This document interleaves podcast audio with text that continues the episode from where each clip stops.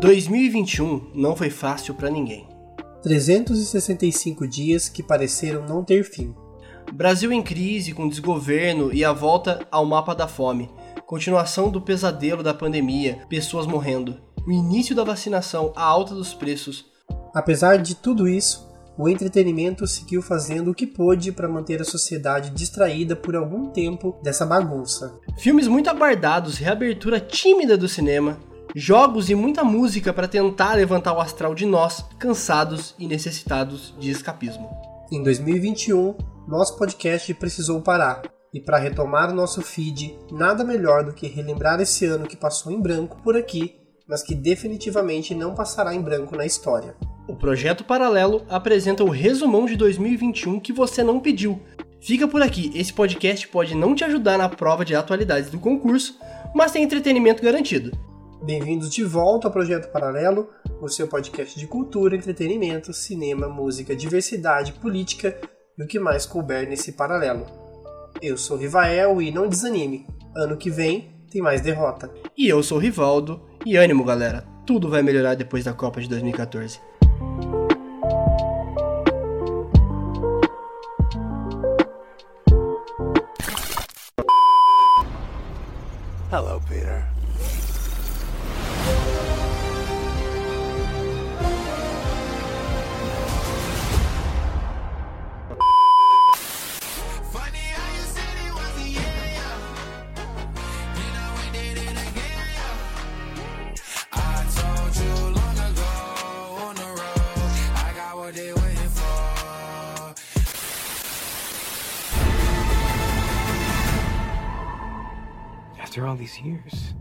Going back to where it all started.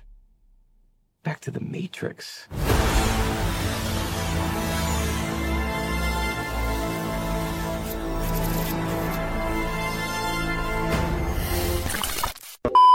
Early shades of night are falling. It's twilight time. Out of the Wanda e Visão. Somos um lindo casal. Essa é a nossa casa agora. Temos que nos encaixar. Batatinha frita, um, dois, três.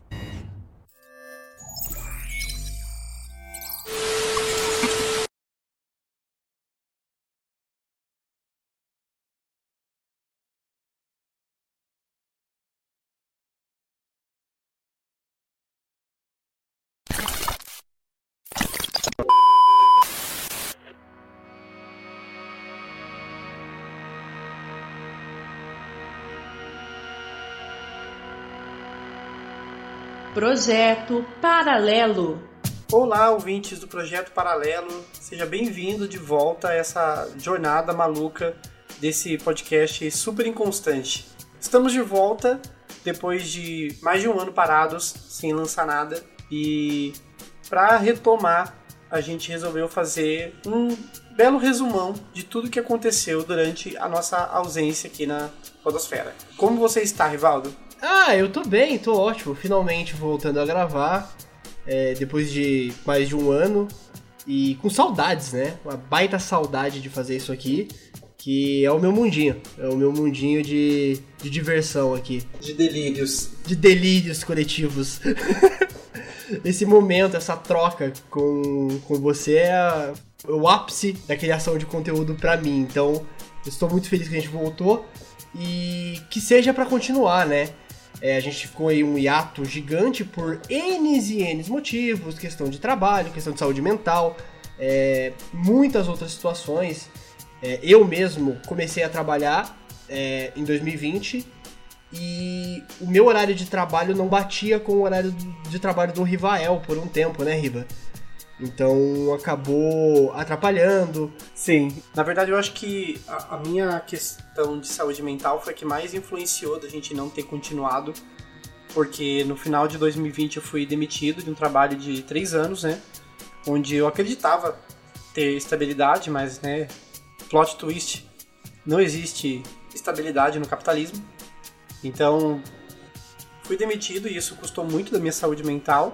Passei ali os primeiros três meses de 2021 sem trabalhar. E quando eu consegui voltar a trabalhar, foi no horário, no período da tarde, então Rivaldo trabalhava de manhã e eu trabalhava à tarde, então a gente não conseguia se encontrar nunca para gravar. Eu trabalhava no final de semana também. Então eu só consegui mudar esse horário e mudar de novo de trabalho. Eu mudei três vezes de trabalho em 2021. E nessa última mudança, que foi só ali em setembro, eu consegui regularizar e trabalhar das 8 às 18. E aí que a gente começou a conversar de novo para um possível retorno. E deixamos para 2022 que tudo já estaria mais organizado né, para voltar firmemente. Primeiro quero explicar como vai funcionar a dinâmica desses episódios, porque é tanta história, né? São tantas coisas que aconteceram em 2021 que não cabe num episódio só. Então, para não ficar um episódio de 6 horas de duração, a gente vai dividir em duas partes. Você está ouvindo a primeira parte, que a gente vai falar do mundo do entretenimento em 2021. Especificamente, cultura pop, que é o que nossa audiência está acostumada, né? Só que a gente vai falar de música também, que é uma coisa que a gente nunca falou, né? Até agora. Não aqui. Não aqui. Aí na segunda parte, no segundo episódio, ele vai vir com notícias sobre entretenimento mesmo, sobre pandemia, sobre política e tudo mais que couber nesse paralelo, não é mesmo? E também com nossos rankings de melhores do ano.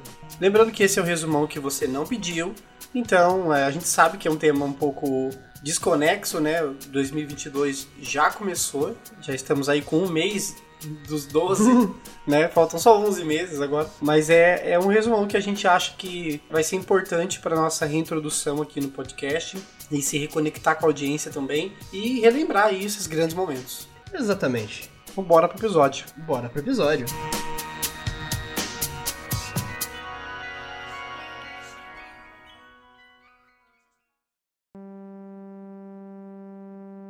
Tell me, are you feeling down?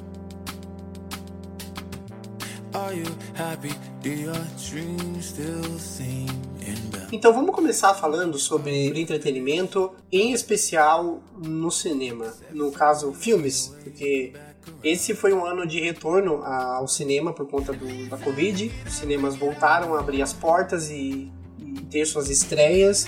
E foi uma entrada tímida, porque nem todo mundo tá querendo ir ao cinema e nem todo mundo tem dinheiro para ir ao cinema, que é uma outra questão muito séria. Então, alguns filmes foram lançados no cinema e outros a gente viu no streaming e outros a gente viu de formas diferenciadas. né? É, é- é o famoso caiu do caminhão, né? Pois é. Mas é, a real é que cinema mesmo, cinema, foi muito pouco, né? Eu, eu assisti dois filmes no cinema. Depois a gente, quando a gente for falar deles, eu falo. E marcou minha volta ao cinema depois de Deadpool 2. Eu tinha ido no cinema ver Deadpool 2. Gostei muito, é um bom filme. Mas enfim. é, foi, foi, foi um ano assim, um tanto quanto Atípico. atípico, assim como 2020. Pois é. Mas vamos lá começar essa listinha de coisas que a gente vimos. É, ou não vimos, né? E, e a gente resolveu organizar isso pela ordem de lançamento, tá? Então, por exemplo, mesmo que eu tenha visto X filme só no final do ano, ele foi lançado no começo, a gente fala dele agora. Pra ser mais fácil, né?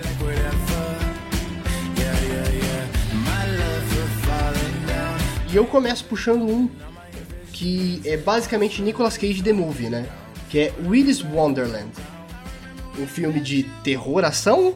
Não sei. É filme do Nicolas Cage batendo em mecatrônico, não precisa falar mais que isso. Assistam, recomendo. Não vai achando que é o maior filme do mundo, tá? Como muitos dessa lista. Não, como todos, né? Quase.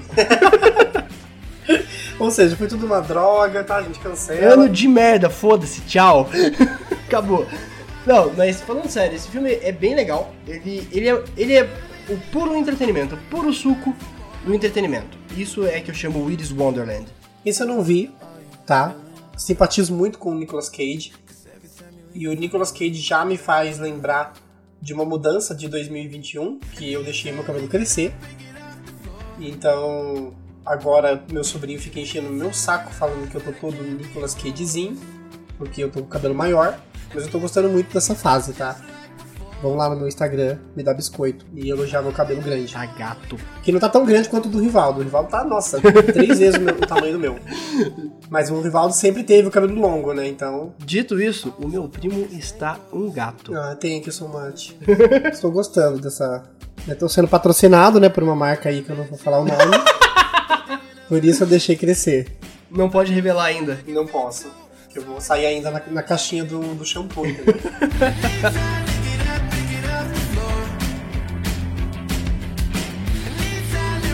Em março eu tive meu retorno aos cinemas, foi a primeira vez que eu fui no cinema desde 2019 também, que 2020 eu não consegui ir ao cinema, e foi pra assistir essa bomba atômica chamada Godzilla vs Kong. É filme de monstro gigante brigando, efeitos especiais muito bons. Tem a Millie Bobby Brown em grande elenco, e é um filme que, assim, ele é tão pirado, ele é tão surreal que acaba sendo divertido, assim, pela briga, pela briga dos monstros lá. O final eu acho ele um pouco apelativo, pra quem assistiu sabe do que eu tô falando, a briga acaba ficando muito feia. E eu fiquei com dó do monstro que tava apanhando muito.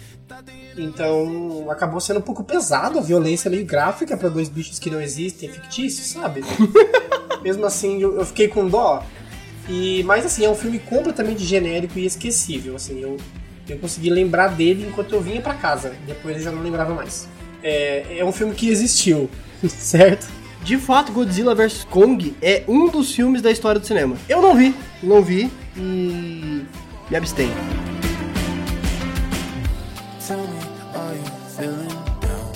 Pulando pro mês de março, a gente tem nosso primeiro filme em comum, que nós dois vimos ou quase vimos, né? Que é o polêmico Snyder Cut, né? A Liga da Justiça na visão do Zack Snyder, que é o diretor originário, né? O que dirigiria esse grande filme da DC que estreou na HBO Max depois de, pasmem, o fandom conseguir colocar o release do Snyder Cut em estádio de futebol.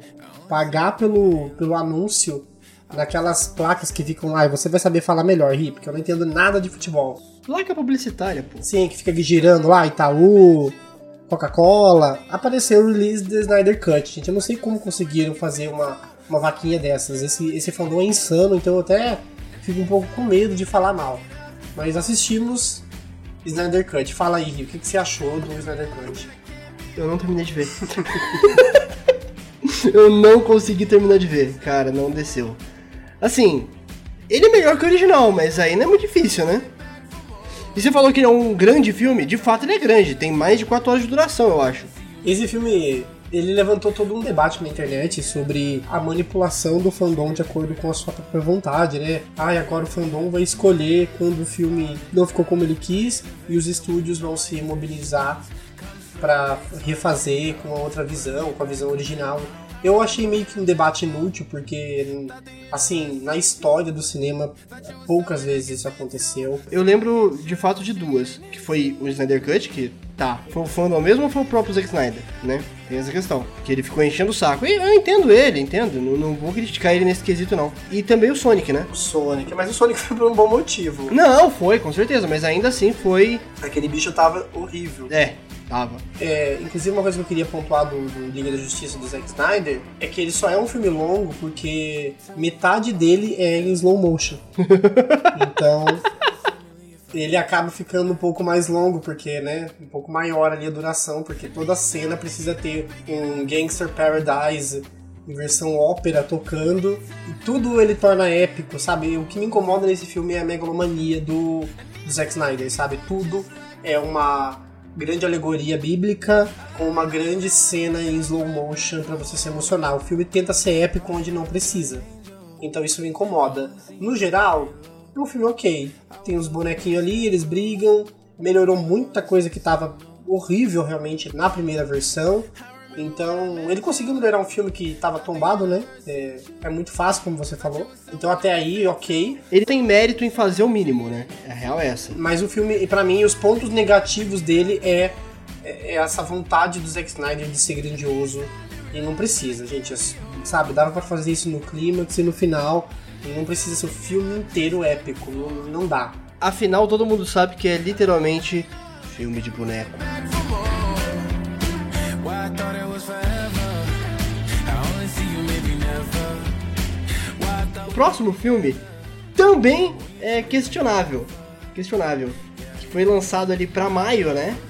Que foi o Mortal Kombat, a adaptação de videogame que ia salvar as adaptações de videogame. Eu vi esse filme na época do lançamento, com expectativa mista. Mas, assim, o filme não é bom, né? O Rival também viu. O filme não é bom. Ele é um filme que se prolonga um pouco mais na cabeça pela piada dele. Ele é um filme que ele transita ali entre o autoconsciente e não autoconsciente do quão brega ele é.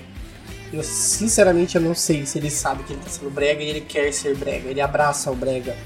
Em, em alguns momentos, quando principalmente por conta do Kanon, né, o personagem, o infame Kanon, é que acaba parecendo que eles tinham muita noção de que eles estavam fazendo um filme piegas em alguns momentos e tá tudo bem.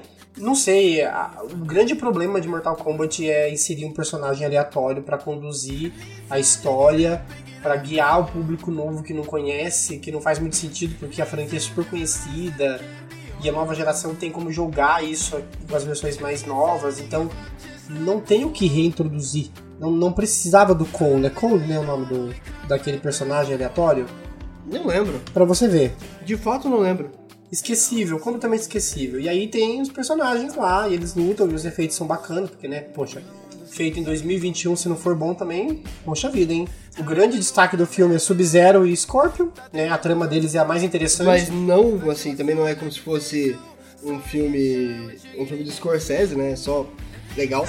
Só legal. Só legal. Mas assim, apesar de eu estar falando tudo isso, eu amei o filme. Eu amei. Mas não pelo motivo certo, porque eu me diverti muito assistindo esse filme. Muito. Foi um dos filmes que eu mais me diverti no ano. Ponto. Porque eu assisti com a, a digníssima mocinha, eu assisti com ela e eu parava o filme o tempo todo pra fazer piada. Porque esse filme, ele é memístico. Ele tem um potencial pra você zoar ele o tempo inteiro. Ele é um filme ruim? Sim, de fato. Ele é uma bomba. Um filme horroroso. Como filme.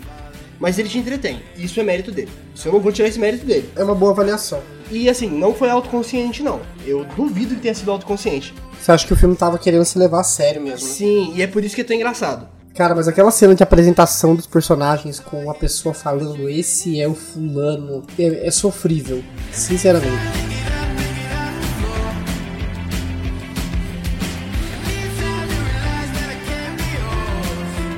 Bom, próximo nessa lista estreou em 3 de junho e ele foi visto apenas por mim por questões de desinteresse da parte do Rivaldo, que é compreensível, que é o Invocação do Mal 3. Inclusive, quem é ouvinte aqui do, do podcast sabe que tanto eu quanto o Ri, nós somos muito fãs de, de terror. Já fez um episódio só sobre isso. É, só que em 2021 eu deixei a desejar. Eu assisti poucos filmes de terror. E, então vocês vão ver na lista aqui. E um deles foi Invocação do Mal. Tinha um grande hype em cima do, do terceiro filme da franquia. E assim, esquecível. Infelizmente, viu? Olha, é com muito pesar que eu digo que Invocação do Mal 3 não tem a qualidade do 2 e do 1. O 1 é o melhor, claro, o 2 deu uma, uma piorada. E o 3, ele realmente ficou muito genérico. Pra mim, ele ficou. Foi demais pro genérico. Mas é um filme bom, tá? Não é um filme ruim, não. É um filme bom, só não é excelente. Eu não vi. É, e eu só digo que eu não errei nenhuma. Às vezes você ia falar, eu, eu não vi e não verei.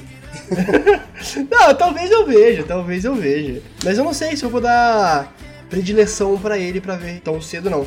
Até porque eu fui pesquisar aqui agora que eu descobri que ele não é dirigido pelo. pelo James Wan, né? Não é. E isso pode dizer muita coisa, e eu não tô nem zoando. Isso pode dizer muita Ah, o coisa. bom diretor abandona a franquia, né? O, o, o diretor bom, pra ele ser bom, ele só tem que conseguir fazer o primeiro. Depois o estúdio que se vira. Em agosto saiu um dos filmes de super-heróis ou super-vilões mais engraçados e mais divertidos da última leva, digamos assim, que é O Esquadrão Suicida de James Gunn. Eu e o Riva assistimos e podemos falar sobre. Eu amei esse filme, de verdade, eu gostei muito desse filme. Assim, é, é muito fácil ser melhor que o primeiro, né? Convenhamos? Aí a gente entra no caso do, do Zack Snyder, né, quase. Que, que um filme teve um desempenho muito ruim na sua estreia lá em 2017, né? Um filme que foi toda uma bagunça com o marketing do filme e o estúdio insatisfeito porque queria que fosse. Não queria mais que fosse sombrio, queria que fosse um filme divertido pra criançada, a família toda. E aí, do nada, e- os fãs é, na verdade não teve fandom não, foi o estúdio mesmo que queria refazer o Esquadrão Suicida e colocaram James Gunn, o cara que tinha sido demitido pela Disney, barra Marvel por conta de tweets aí de, do cancelamento, e ele fez praticamente o Esquadrão Suicida, poderia ter como subtítulo Essa esquerda vai gostar. que é um filme, nossa, decolonial, sabe? Anticolonialista, anticapitalista, é o filme Salvador da Pátria. Que, na verdade, eu adorei também, tá? Não é uma crítica, eu realmente amei esse filme. É fi- é, é o filme anti-nerdola também, né? Muito bom, muito divertido. É, eu ri horrores assistindo esse filme. É, é mais um de todos os filmes que eu vi com a, com a dona mocinha. E, cara, o que eu me diverti vendo esse filme, de verdade, eu gostei muito. Muito mesmo. Ele é um filme muito engraçado, com personagens muito incomuns. O alívio cômico dele é muito eficiente. James Gunn sabe fazer piada, porque a gente vê isso em Guardiões da Galáxia. Eu gosto muito do, do personagem do Gregório do Vivier, que é o Polkadot Man, Nossa, é a cara do Gregório do Vivier, é verdade. que é um personagem completamente aleatório e com poder super nada a ver. Assim como eu amo. Como, como é que é o nome daquele mascote, aquele bicho? É Doinha? Doninha? Eu não sei, é aquele bicho estranho que, que só se fode no filme todo. E, eu achei fantástico. É Doninha, é Doninha. Eu, eu adoro esse personagem. Eu gosto da, da Margot Robbie como Arlequina, sempre vou gostar, não tem o que fazer. Ela consegue trazer à tona essa personagem com muita força. E tem o, o, o pacificador, né? Cara, John Cena. John Cena. Simplesmente John A Cena. troca do Will Smith pelo Idris Elba também é muito acertada, porque muito mais carisma, desculpa, mas assim, o Idris Elba tem carisma ali. O Idris Elba tem mais carisma e ele é melhor ator. Fandom da família Smith chora Ah, não. Eu, eu gosto muito do Will Smith, mas eu prefiro mil vezes o Idris Elba como ator e como, como pessoa, o Will Smith deve até ser mais legal. Parece ser um cara muito simpático. Agora, sendo filmado, o Idris Elba é foda. É, o, o elenco todo funciona muito bem. Eu- gosto da cena de entrada desse filme que é subversiva, porque você tá esperando uma coisa e acontece outra e você fica chocado. E eu gosto dos acenos ao filme anterior e de toda a quebra de expectativa do final também, com esse final decolonial. Então é, é um ótimo filme. A, Warner acertou aí com, com James Gunn e ele acertou com o filme, com os personagens e deu um, um arco bacana pra eles. Excelente filme. Divertidíssimo. Recomendo, recomendo real esse filme, sim. Thought the universe in you. Thought you were someone I could vent to. So I hit you like what you're getting into. Em setembro lançou Shang-Chi. Eu vi esse filme no final do ano. Eu vi esse filme na- ali na época do Natal, Ano Novo. Que eu não, não sabia o que assistir com, com a dona mocinha. E a gente, ah, vamos ver esse aqui. É, deve ser legal. é, Kung Fu com, com super-herói aqui. É, é, é, eu eu tava nessa vibe, real. É, é, vai, vai, assistir. O que eu gostei desse filme é brincadeira, pô. cara, eu amei esse filme, muito bom. É muito bom, cara. Shang-Chi é divertidíssimo. Eu assisti Shang-Chi no final do, do ano também. Demorei pra assistir por uma questão de não ter encaixado ali no, na minha agenda em nenhum momento do ano, então não me preocupei em assistir por pura burrice mesmo, porque é um ótimo filme. Essa, essa mistura de colocar o, o, o Kung Fu ali, eu achei que faltou o Jack Chan. Tá? eu achei que faltou o Jack Chan e trilha sonora de Blackpink. Do nada, né? K-pop. Enfim, não, mas o filme é muito bom. Eu gosto muito da parte folclórica é, chinesa e tudo que rola na floresta. Eu gosto daqueles dragões, que eu não sei o nome, que são icônicos. Os efeitos visuais e, e especiais são muito legais.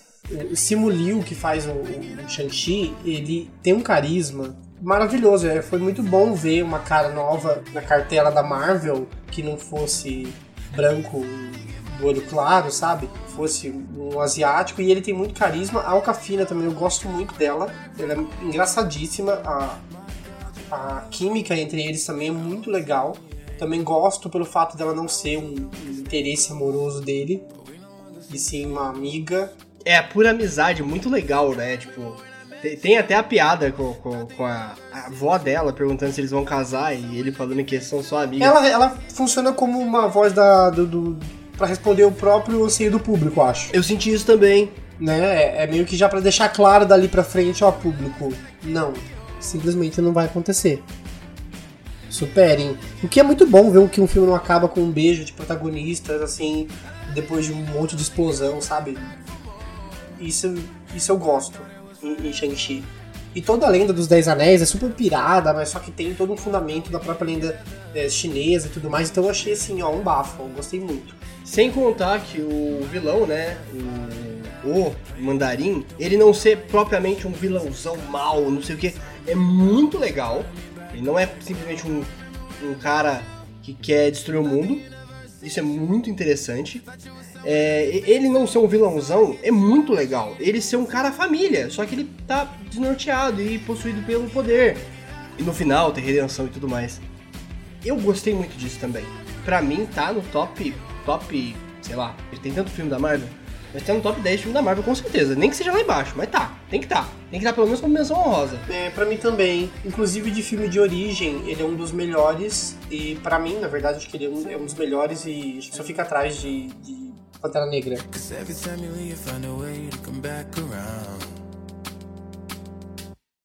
E agora eu vou puxar alguns filmes que eu assisti, uma bateria de filmes que eu assisti que o Rivaldo não assistiu. Então eu vou tentar mencionar brevemente alguns deles aqui. E eu falo se eu quero ver ou não. Perfeito. Em 9 de setembro lançou o tão aguardado novo filme de terror do James Wan, que é justamente o selo que ele recebe, que é o Maligno. Ele caiu na HBO Max, não sei sinceramente se foi para os cinemas antes da estreia no, streaming. Fui assistir também mais pro final do ano, meio que empurrado. Não vou mentir que cochilei, da metade pro fim, acordei por causa da trilha alta ali pro final. Aí tive que depois reassistir uma partezinha. Não me pegou muito. O conceito é muito bom, mas enfim, é um filme legal. É bem divertido, entretenimento puro. Quero ver. Em outubro lançou o tão aguardado Duna, né, o novo épico da, da HBO também, HBO Max. Debutou ele, mas também após o lançamento nos cinemas. Não sei como foi de bilheteria, não fiz essa pesquisa, porque não merece. Afinal de contas, eu não gostei de Duna. Me cancelem, né? Mas assim, não me pegou também. Eu não gostei. Assim, visualmente é lindo, tá? Nossa, que deserto e o cuzão gigante lá com dente, perfeito. os efeitos bons, o Timothy Chalamet lá também tá incrível. Mas não me pegou. Eu, eu acho que um filme que tem a, a responsabilidade de apresentar um, um universo novo precisa ser um pouquinho mais didático. E eu acho que ele foi difícil para mim, que nunca li, então ele foi difícil para eu entender o que, está acontecendo no universo de Duna. Então, por eu ficar perdido, eu achei o filme cansativo, e que não explica direito o que está acontecendo. Então eu sei que muitos fãs dos livros amaram, mas ah, vocês já leram o roteiro, né, gente? Você sabe o que está acontecendo? Eu não sei, não sei nada. Quero ver. Em novembro estreou Eternos, e aí era novo grande filme de equipe da Dona Marvel. É um filme muito bom, eu acho que ali foi alcançado algumas coisas que a gente estava brigando faz tempo, como um casal gay se beijando e naturalizando esse lugar de, relacionamento. Então eu gosto muito dessa dinâmica. O, o Fastos, né, que é esse personagem gay, é muito bom. A, a dinâmica dele e o filho dele ali, é, com os outros personagens é muito legal. Eu gosto do elenco diverso. E Eternos é uma ótima surpresa. É dirigido pela Coisal, né, que vencedora de Oscar. Então, assim, puta responsabilidade dela também e o estúdio, acho que com o cu na mão, né? De pensando, nossa, essa, botar uma cabeçuda, né? Pra dirigir um filme tão comercial como um filme da, da Marvel, é muito corajoso e ela deu uma visão muito diferente. Ela também é muito de trazer o silêncio, ela tem uma direção de fotografia muito contemplativa, de ficar ali mostrando o pôr do sol, mostrando cenas lindas, a fotografia é linda e tal. Então, para algumas pessoas pode ser um pouco lento, mas as ação são bacanas. Tem a Angelina Jolie que tá muito foda. Então, é um ótimo filme, tá? Super recomendo. Quero ver! Em novembro, pela Netflix, que tá uma das, um dos grandes filmes do ano, que eu assisti O Ataque dos Cães. Um filme que é baseado no livro também, saiu pela Netflix. E tem o Benedict Cumberbatch, que é o nosso Doutor Estranho, interpretando um, um cara que cuida de uma fazenda junto com seu irmão e se veem balançados pela chegada da Kristen Dunst junto com seu filho, um filho é, muito diferente, aparentemente afeminado, chegando no rancho, né, nessa fazenda pra morar. E o filme consegue ter um suspense muito bom. Benedict Cumberbatch estão falando aí que vem aí o Oscar, vem aí a indicação Oscar de melhor ator, estão falando.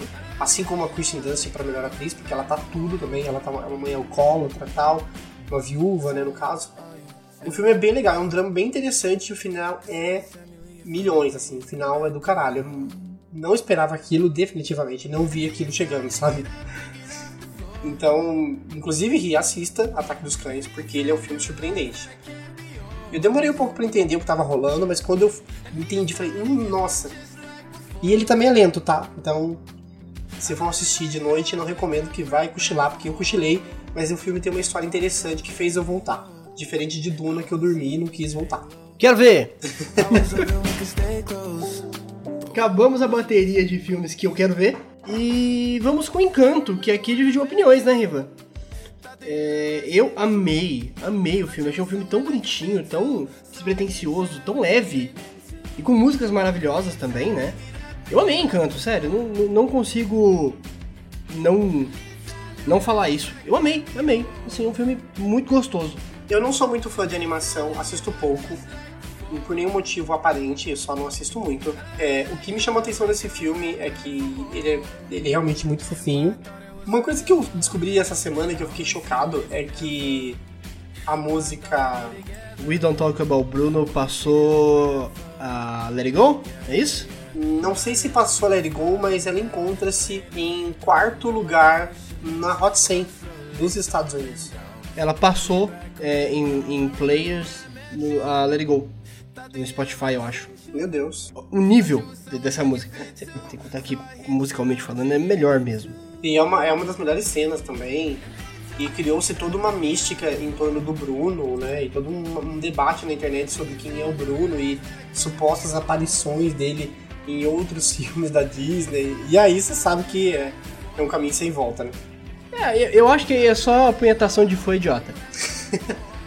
Crianças choram nesse momento. Não, pior que não é criança, né? Criança não teoriza, né? Exato, criança não teoriza. Esse, é o, esse é o problema, entendeu? É só um desenho legal, cara, gostoso. Puta filme divertido. Eu tava vendo um, um vídeo de ensaio que diz que eh, foi esse filme é um daqueles casos em que a Disney mirou nas crianças e acertou nos adultos, porque os adultos estão amando então. Pra fechar, eu sei que ele não é tão profundo quanto outros filmes, por exemplo, da Pixar, mas ele é um filme divertido, ele é gostoso de ver. Ele passa muito rápido, ele não parece uma hora e meia. Não sei, eu terminei no, no dia, eu terminei feliz.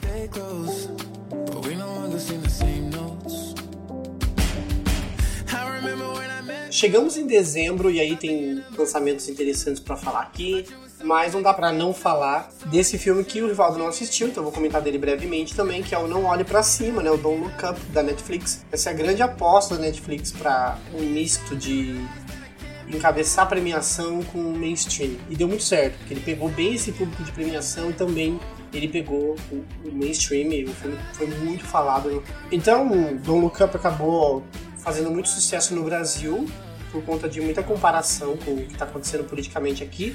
Daí tem todo esse rolê de, ah, ele fala muito sobre o que está acontecendo agora, apesar de ser sobre um meteoro que vai cair na Terra, e a população se divide entre negacionistas e pessoas que acreditam que o meteoro vai cair. É absurdo. O diretor do filme é um diretor dos absurdos. O filme é de comédia e as pessoas estão. Eu vi thumbnail de canal falando assim: por que o Não Olhe Pra Cima não é tão fiel? Gente, não é pra ser fiel. É um filme de comédia, comédia do absurdo, sobre um meteoro e ele foi escrito antes da pandemia. Ele é para fazer uma alegoria às mudanças climáticas, não à pandemia. Então, eu não sei porque as pessoas estavam fazendo essa, essa ojeriza de, de comparar, de, de, de querer que um filme de comédia seja verossímil, sabe? Não sei de onde isso surgiu. E nem de todo o debate, mas quem não assistiu porque tá achando que quem assistiu é muito arrogante, foda-se quem assistiu e é muito arrogante. Assista porque o filme é bom, é um bom filme de comédia. A Jennifer Lawrence tá hilária no papel, o Leonardo DiCaprio tá muito bem também, a Kate Blanchett, não tem como não odiar aquela mulher, assim como a Meryl Streep. As mulheres do filme estão icônicas, então assim, eu gostei muito desse filme. Não quero ver, mas vou ver. Olha lá, hein, tem que assistir. Não, eu vou assistir, a gente vai fazer um episódio sobre ele no futuro. Mas eu não. É aquela coisa que eu falei pra você, eu não tô, não tô nem um pouco afim de ver ele, não. Mas eu vou ver. Perfeito.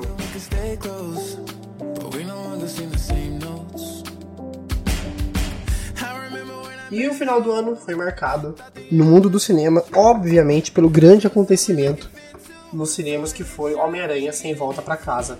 É o grande evento da Marvel, a grande aposta pra volta aos cinemas. E deu certo, né? Bateu o bi, né? Bateu o bilhão. Deu muito certo todo o hype criado em torno da possível volta dos anteriores Homens-Aranha, que seria do Tobey Maguire e do Andrew Garfield. E tantos rumores, né? Acho que a, a- Marvel encontrou ali o seu a sua mina de ouro, que é você criar a teoria.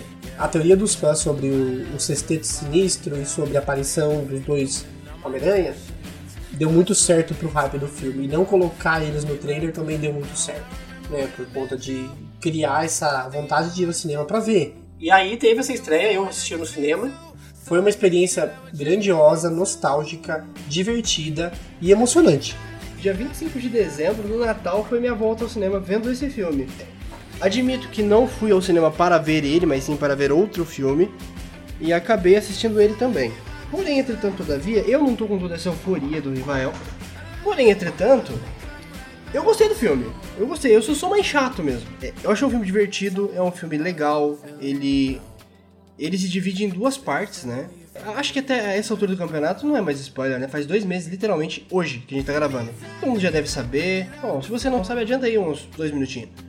É, até a morte da Tia May é um filme, depois da morte da Tia May é outro. Então, assim, a primeira metade dele é simplesmente chatíssima pra mim. Não consigo gostar dele, tipo, gosto de coisas aqui e ali, mas de modo geral eu acho ele muito Homem-Aranha de volta ao lar e longe de casa. E então ele não me pega. Agora, a segunda metade ele já vem com uma nova roupagem, tipo, o Homem-Aranha sendo res- responsável, sentindo a dor de- da, da perda e assim, é, é um filme bem legal, recomendo, assim, eu acho que é divertido. Ele ainda deve estar no cinema agora? Provavelmente, se você tá ouvindo em dezembro de 2022, ele ainda deve estar no cinema. Não tem, aparentemente não tem outro filme pra pôr. Outro dia eu tava querendo ir numa cidade vizinha aqui pra assistir Pânico 5 e não consegui porque não tinha, não tá passando Pânico, tá passando Homem-Aranha ainda. Isso é um absurdo. Quem viu, viu, gente. Quem não viu, vaza. Acabou. Vai sair no Disney Plus daqui a pouco. Uma coisa que eu quero falar do filme é que, assim, por mais que seja tarde, porque o Tom Holland já teve dois filmes, mas eu acho que aí não é nem culpa dele, é culpa do roteiro. Ele já teve dois filmes para se apresentar para o público e ainda fora todas as participações nos outros filmes. Mas eu acho que agora sim a gente viu o nascimento do Homem-Aranha do Tom Holland de verdade, ouvindo a, a frase com grandes poderes, grandes responsabilidades. Eu gosto muito disso porque eu acho que é, é dada a oportunidade dele brilhar e ele consegue. Pra mim, ele brilha no filme, de verdade. Eu gosto muito do Tom Holland. Então, pra mim, ele brilhou e eu fiquei muito feliz. É como se os outros padrinhos né, passassem ali o, a teia pra ele finalmente brilhar no seu filme, sabe? Precisou dos outros que carregaram nas costas? Precisou. Mas ele conseguiu ter o seu arco definido pra parar com aquela putaria de Tony Stark. Sabe, pra mim esse é o grande mérito do filme é que não, não menciona nem a existência do Homem de Ferro. Né, que tava um negócio chato já, tava ficando climão já, essa figura paterna e tal. Ainda bem que acabou. Então ele, ele tem uma outra perda e é mais significativa. E, e no final, o fato dele escolher e, e ser um puta sacrifício a escolha que ele faz, eu achei genial, sabe? Porque isso abre muita possibilidade pro futuro. E é o Homem-Aranha se sacrificando pelo é, o dele e pelo dos outros. Então esse é o Homem-Aranha que a gente quer ver, né? O amigo da vizinhança, o cara legal, não o idiota que só faz cagada. Assim, ele é um bom nota 7. O meu, o meu maior problema com, com esse filme e com a maioria dos filmes de grandes franquias é porque são filmes sobre ele mesmo, não são filmes sobre uma história. ele é um filme, ah, o, o, o filme, o Homem-Aranha, agora ele finalmente é o Homem-Aranha. É um filme sobre ele. Não é um filme sobre um filme, não, não- não conta uma história. Ele fala sobre ele mesmo, é um filme que se pega muito nele mesmo. Mesmo assim, ele é muito divertido, tá? Mesmo assim, ele é muito legal. É, é que eu sou ranzinza, eu sou chato. Mas eu adorei o filme. Why Pertinho do Natal, dia 22 de dezembro, saiu o meu filme mais esperado do ano. Matrix Resurrection. E nossa, que filme. Minha nossa, eu vou falar brevemente aqui, porque o Rivael não assistiu. Vou fazer ele assistir todos os Matrix e a gente trazer pro podcast. É uma promessa minha. Primeiro que esse é um filme que. É o tipo de filme que eu gosto, porque ele divide opinião. Ou a pessoa gosta muito ou a pessoa odeia.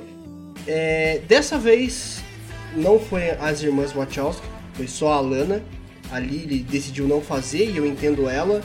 É, imagina você voltar pro passado que o negócio estava escrito uma coisa que não é você mais, né? Mas a Lana decidiu voltar. A Lana decidiu abraçar uh, o projeto que, e tocar ele. E assim, saiu um filme completamente subversivo, um filme que ele é um anti-blockbuster, eu gosto de chamar ele assim. Ele é um filme com ideias muito estranhas de uma continuação de Matrix e uma ideia muito estranha sobre cinema. É um filme metalinguístico, sabe? Ele não é um filme sobre Matrix, ele é um filme sobre filme. Ele é um filme sobre fazer um novo filme de Matrix. Temos metalinguagens. Sim, só que sendo Matrix e sendo aquela ideia, é... eu não quero falar muito porque eu ainda quero fazer um episódio só sobre ele, só sobre o universo Matrix. Eu amei o filme, assim, é o filme que eu saí, eu saí do cinema pensando muito nele e eu penso nele até hoje, e a cada vez que eu penso nele eu gosto mais. A cada vez que eu pego me pensando em Matrix Resurrections, eu quero mais ver ele de novo. Ontem saiu no HBO Max Matrix Resurrection, né, na, no streaming, e eu vou ver, eu pretendo rever é, já no dia 28, porque eu tô na seca para rever esse filme de novo. Pra ter essa experiência de novo, só que mais intimista e sabendo o que esperar. Olha, assim, fi- filmaço, filmaço. O que mais me impressiona em todo o hype do Matrix novo desse, do ano passado é o fato do Weintraub ter tweetado sobre qual pílula você vai escolher. Tipo, ele tá, o fato do Weintraub estar tá hypado por um filme que originalmente foi dirigido por é, duas pessoas que viriam a, a ser trans, né? É muito de bugar a cabeça. E eu amo que ele tomou uma puta invertida. Mas enfim, eu, só, eu não vi ainda, e, mas irei assistir.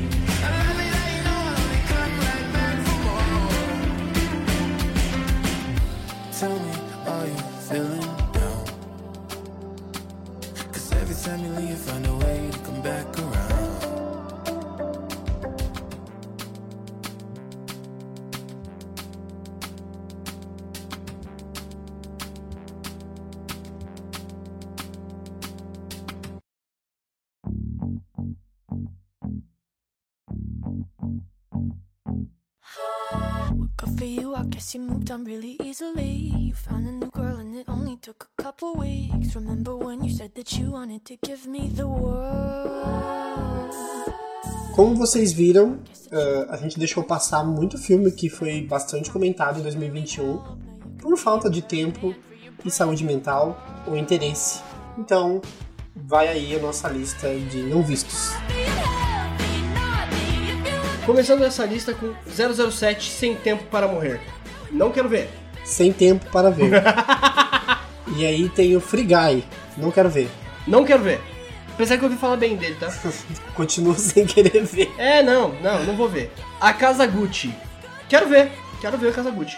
Quero ver, quero fazer em nome do pai, do filho, House of Gucci. Bizarro, Lady Gaga me- megalomaníaca, falando que incorporou o espírito da, da Patrícia e só ela contando fanfic na, nas cabines de imprensa já foi tudo.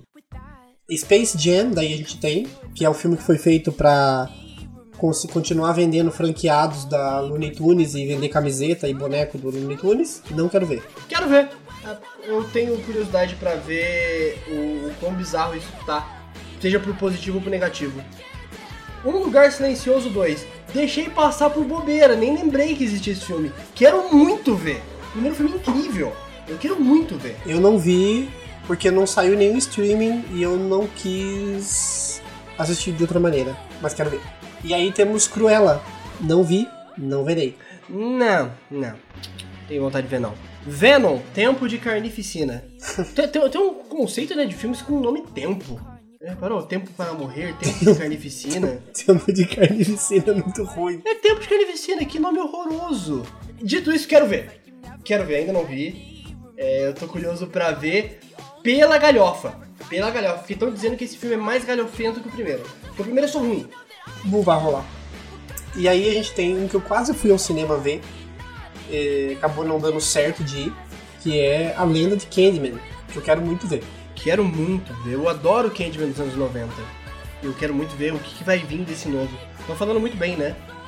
E aí tem Tic Tic Boom, que eu nem lembrava que existia esse filme. E obviamente eu não quero nem ver. Eu quero muito ver, tá na Netflix, e é com o nosso queridíssimo Homem-Aranha espetacular. É a história do cara que criou o musical Rent, então eu vou ver.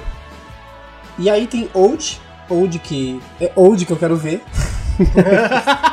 que é o novo filme do, do Shyamala, do, do, do, diretor do Sexto Sentido, né, que a gente ama odiar ou odeia amar. Quero ver. Não sei o que pensar sobre esse filme ainda sem ver, porque é Shyamalan. Quero ver. E aí tem a Lenda do Cavaleiro Verde, que entrou na, na Amazon Prime agora. E não só quero ver, como vou ver. Não tô sabendo. E aí tem Pig, a vingança. Esse nome incrível em português, né? Nicolas Cage. Interpretando quem ri, só por dúvida. Assim, só, só pra te, te introduzir então o que, que é o Pig, que eu acho que você vai querer ver. O caçador de trufas, velho, caçador de trufas. Que vive na mata do Oregon apenas com a companhia de sua porca de estimação. Quando um animal é roubado, ele precisa voltar à civilização e lidar com seu passado em uma caçada reveladora aos responsáveis pelo rapto da porca. Meu Deus, que piração. Quero ver. Cara, esse filme é uma doideira do caralho de Nicolas Cage. É... Quero muito ver, quero muito ver. Só por, esse, por essa sinopse, né? Nicolas Cage defendendo porca. Não tem como você não querer ver. É, aliás, defendendo, resgatando uma porca. É bizarro de bom, é incrível. Como não querer ver essa maravilha? É óbvio que eu quero ver. É óbvio. Na sequência temos Ghostland Terra Sem Lei. Outro filme do Nicolas Cage. Nossa, trabalhou em 2021? Porra, trabalhou muito, trabalhou muito. E esse eu quero muito ver, mas não quero ver pelo Nicolas Cage só. Esse filme é dirigido pelo Sion Sono, um diretor japonês maluquete das ideias, faz um filme piradão. Tô muito curioso pra ver. É... Filme de ação, despirocado das ideias, com visual bonito. É isso que você precisa saber. Quero muito ver. Em seguida tem Viúva Negra, que foi lançada no começo, acho que em março, né? Não consegui ver. E aí quando passou, esfriou. Hum, considerando que é uma personagem que já tá morta naquele universo, desculpa, mas eu não quero ver. Deveriam ter aproveitado enquanto ela tinha um arco. Não deu. Não quero ver. É, sem tempo, irmão. Eu não só não quero, como não vou. Homem nas Trevas 2. Bom, continuação de um filme de terror, suspense, muito, muito bom. Bom, eu gosto muito do primeiro. Tô curioso pra ver, mas também não é assim, ela, meu Deus, quero muito ver. Não, mas eu vou ver, em um momento eu vou ver. Não vi um, não, não quero ver o dois então, por enquanto. Por enquanto. Talvez você queira, eu acho que você vai gostar do primeiro.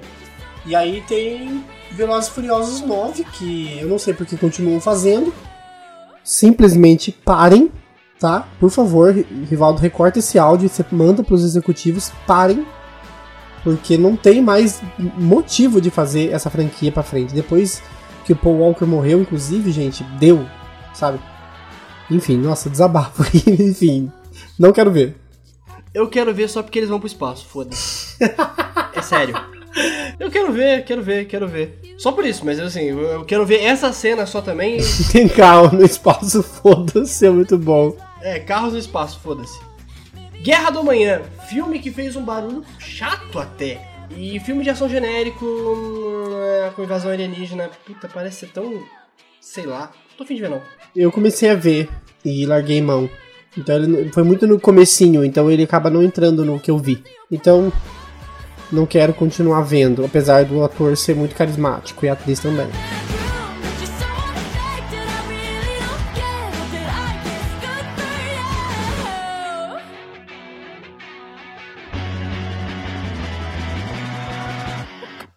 Guess you moved on really easily.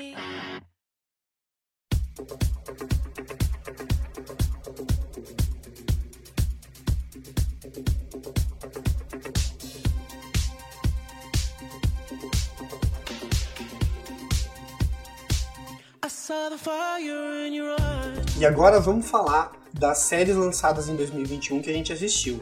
O critério aqui é séries lançadas esse ano a grande maioria delas aqui são séries que estrearam no ano passado, então não tem séries que continuaram, né?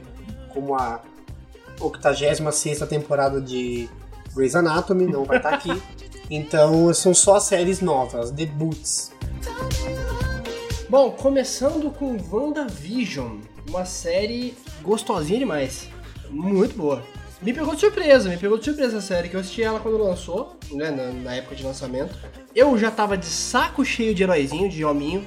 Tá, ainda tô um pouco. Por isso eu me ranzinzice com Homem-Aranha. Mas eu ainda tô um pouco xarope com super-herói. Mas eu fui assistir e falei, ah, parece ser interessante, os trailers são legais, não sei o que. Bicho, essa série me pegou desprevenido. Ele é muito diferente do que eu imaginava que ia ser. Pois é, eu gostei muito de WandaVision. A entrada da Disney praticamente né, no, no mundo das séries foi de um jeito muito inteligente, justamente fazendo uma homenagem ao mundo das séries. Né? A metalinguagem da série é inteligentíssima.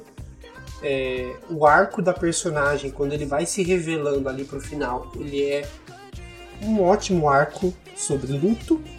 A estratégia de marketing da Disney também é muito acertada por fazer um episódio por semana e com isso ela, ela deu para a série uma longevidade. As pessoas comentaram da série durante toda a divulgação, né, toda a exibição. Fandom enlouqueceu com as um milhão de teorias sobre Mephisto. Eu não aguentava mais ver Mephisto em tudo quanto é lugar, e o demônio está nos detalhes, e a Agatha Harkness. A Agatha Harkness também rouba a cena, né? A Catherine Hahn, que é uma atriz excelente. Maravilhosa! Ela dá um tom cômico pra personagem que é fantástico. Aliás, o passeio pelas sitcoms é.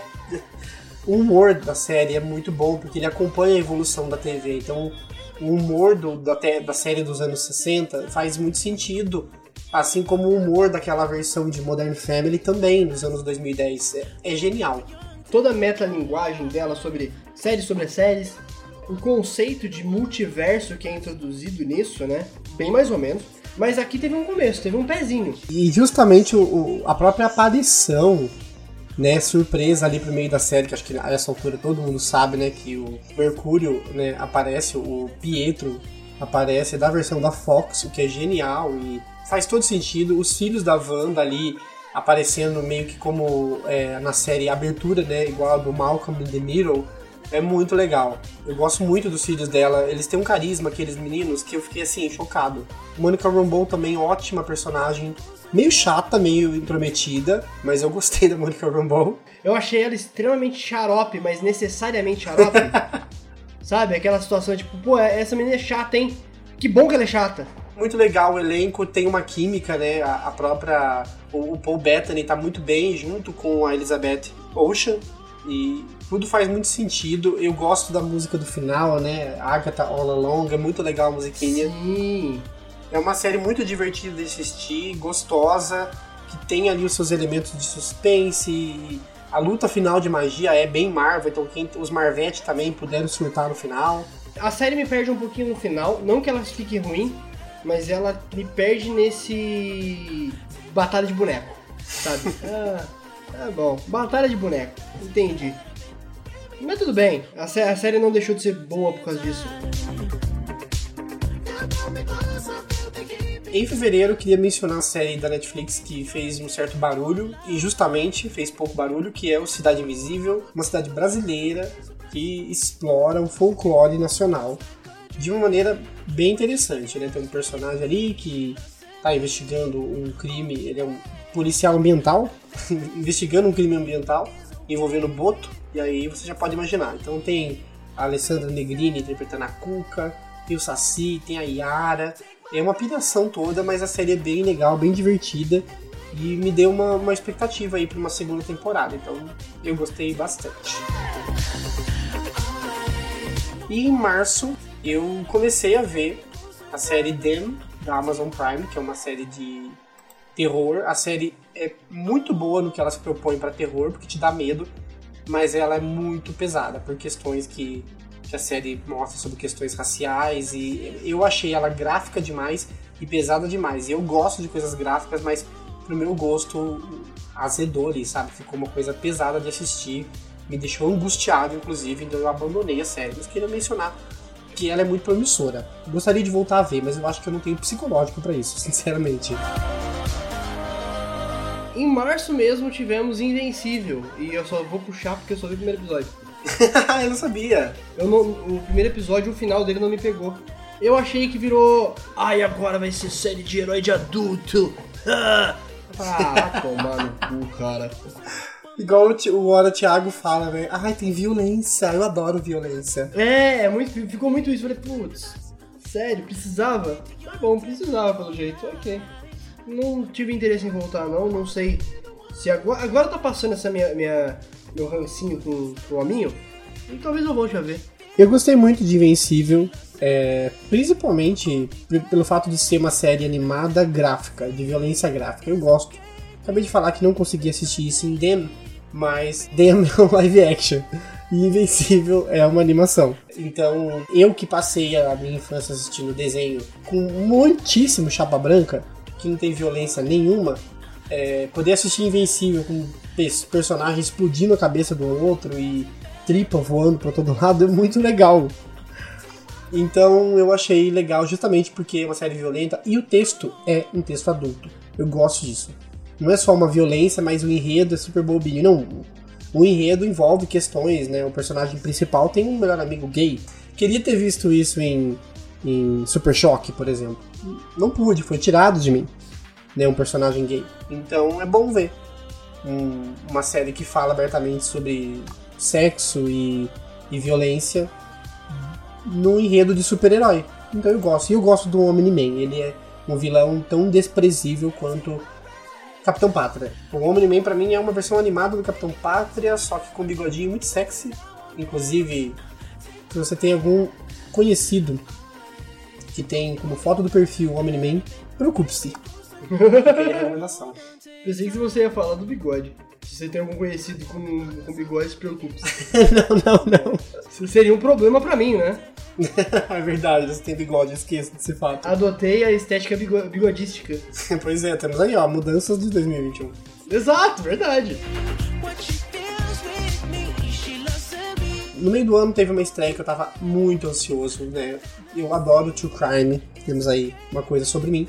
E finalmente estreou a série da Globoplay baseada no famosíssimo podcast Projeto Humanos, da temporada sobre o caso Evandro, né? Então, no caso, eu estou falando do caso Evandro.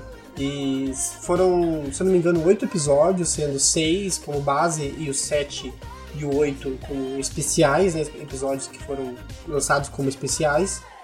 E incrível o impacto que isso teve no caso que aconteceu, né, na vida das pessoas envolvidas nesse caso, que é um caso trágico e horrível. É, é incrível ver como o Ivan Mizanzuki conseguiu colocar nesse, nessa série documental esse suco de Brasil anos 90 que eu adoro, que é essa mídia em cima do caso, a- o tratamento a- aos envolvidos de forma desumana.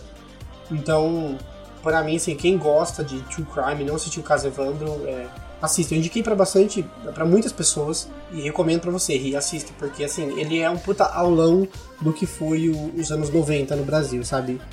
Sobre desaparecimento de crianças, é bem legal.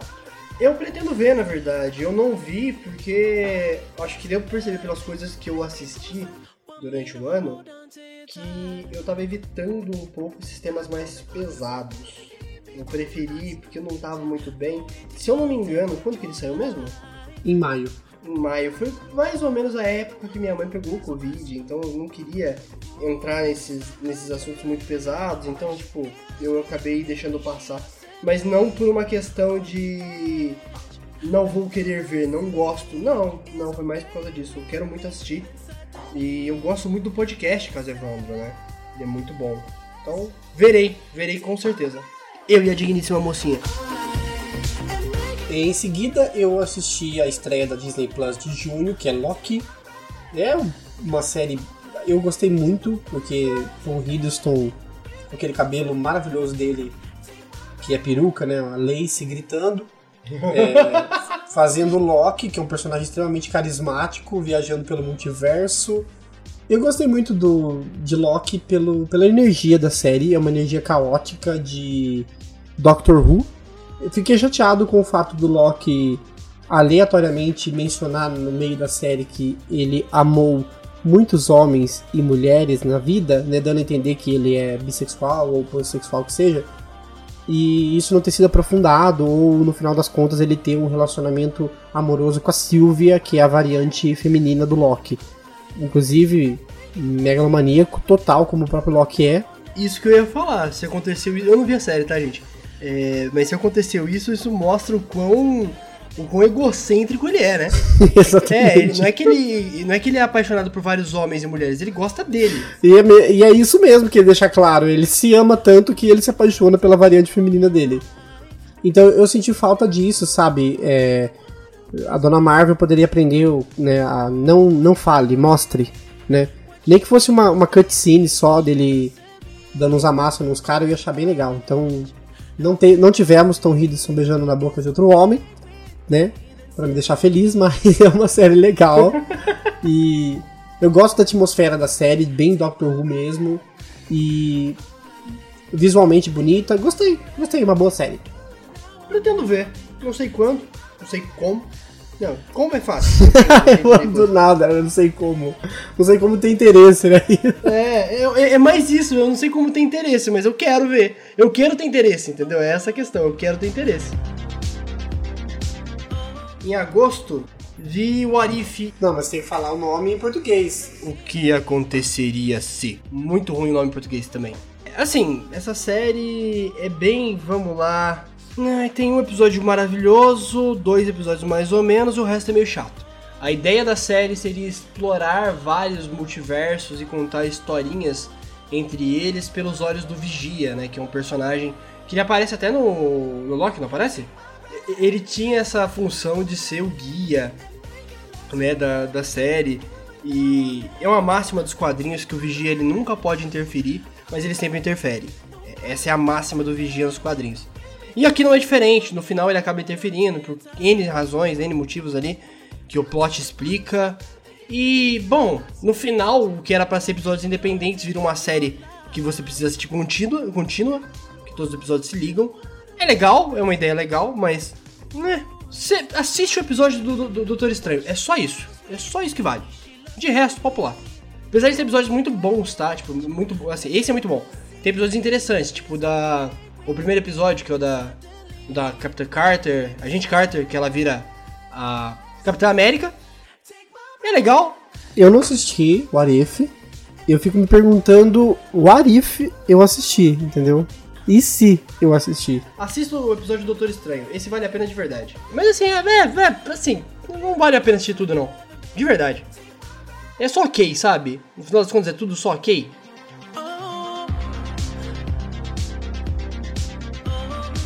Bom, em setembro teve o lançamento do, da grande febre que foi mundialmente né, a série mais assistida da Netflix no mundo todo, superando os outros recordes que eu não vou saber, que é Round 6, né, ou Squid Game. O jogo do Lula. que é essa série sul-coreana que conta sobre um grupo de pessoas que é chamado para um jogo de vida ou morte que vale um prêmio de dinheiro no final. Nem um pouco parecido com nada que a gente tenha visto na cultura pop nos últimos 20 anos, não é mesmo? Apesar de ter essa, essa alma de, de Battle Royale, é, a série se sustenta muito pelas relações humanas ali entre os personagens e como eles vão lidar com as provas e, e as dinâmicas e o relacionamento mesmo entre eles. E isso é uma coisa muito acertada, fora que é bem legal ver personagens não estadunidenses, né? Fazendo sucesso. E os personagens têm carisma, a história tem se desenrola de uma maneira gostosa de assistir, não é nada cansativo. Então, assim, eu gostei bastante de Round 6 e acho que não tem nem por que recomendar, acho que é difícil quem não viu. Eu não vi. então, te recomendo então, porque é uma série muito interessante. Esse, esse conceito de Battle Royale não me pega tanto. É muito raro uma obra com Battle Royale me pegar.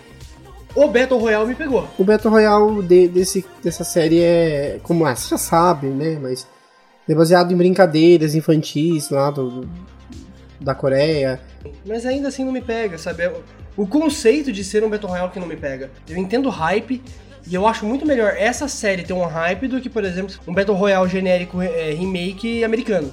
Tem muito mais mérito. E é legal que as du- duas das três maiores obras de com o tema Battle Royale, duas não sejam americanas. Que é Squid Game e Battle Royale. E a outra é, é Jogos Vorazes, né? Em setembro tivemos um What If do Star Wars, que é o Star Wars Vision, que a ideia era muito parecida com, com o What If, só que sem multiverso. Que a ideia dele era literalmente, tipo, cada episódio ser uma história animada por um estúdio diferente, estúdio de animação japonês, e contar histórias. Contar histórias, essa é a ideia. É, O primeiro episódio é incrível, maravilhoso, uma puta homenagem a Akira Kurosawa com Star Wars. Perfeito, o resto é tudo meia boca. Não gostei, achei tudo muito. hum, Nossa, tem episódios que a história é interessante, mas a animação é ruim. E tem o contrário também. Que a história é muito ruim, é muito sem nexo, mas a animação é incrível. Então, tipo, são seis episódios, se eu não me engano. Vale a pena às vezes pela animação. Vai, assiste o primeiro. O primeiro é realmente muito bom. O resto, sei lá. Essa foi uma série que não me desceu. Não me desceu e, sei lá. É Star Wars, né, gente? Star Wars. Em novembro lançou A Roda do Tempo na Amazon Prime Videos. E eu sou um fanzeco de fantasia medieval e literatura fantástica. É, e eu amei a série, achei muito boa, achei muito legal. Mas é legal que ela tem uma resolução já na primeira temporada, mas que essa resolução é, é, é falha. Ou seja, tem toda essa ideia de um Chosen One, quem vai ser e tudo mais. E isso, no, no final das contas, não serve pra nada. Que é o, o conceito tá. é, O buraco é muito mais embaixo nesse universo. E eu gostei muito, achei muito divertido. Assisti com a minha digníssima mocinha. E. Ah, tô esperando a segunda temporada. Terminou no cliffhanger. É isso aí. Muito legal, pra quem gosta de fantasia medieval. Eu comecei a ver, né? O a Roda do Tempo, junto com o meu namorado também. E só que como a gente tinha pouco tempo, a gente acabou abandonando para continuar no outro momento. E inclusive nesse momento, hoje, no dia que a gente tá gravando, ele tá dando continuidade sem mim, porque eu acho que eu abandonei esse barco.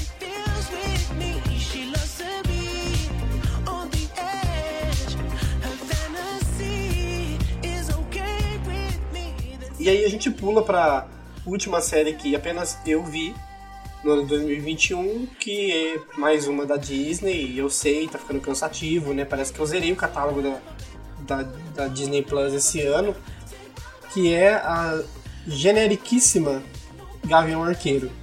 É uma série genérica, eu não vou mentir, mas o que eu gostei é do fator dessa série se passar no Natal e tudo parecer um grande esqueceram de mim com arqueiro. Eu gosto muito do fato de estar nevando, eu gosto muito do fato de ter a Renée Stanfield como a nova arqueiro, né?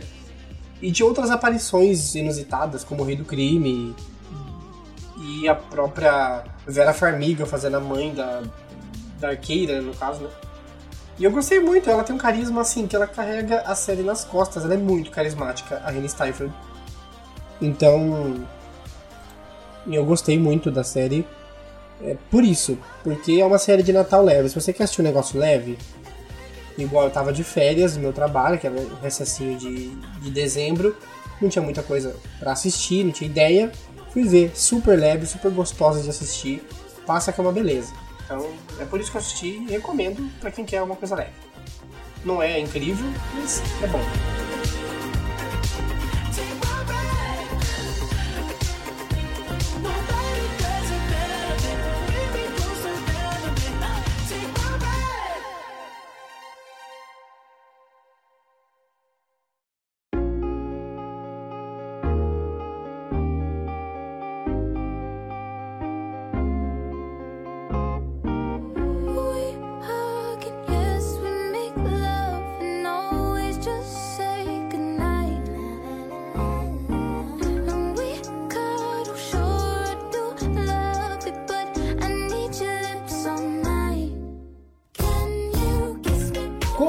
Só eu joguei coisas desse ano, eu me senti no direito de puxar esse momento, que é a pauta de jogos de 2021.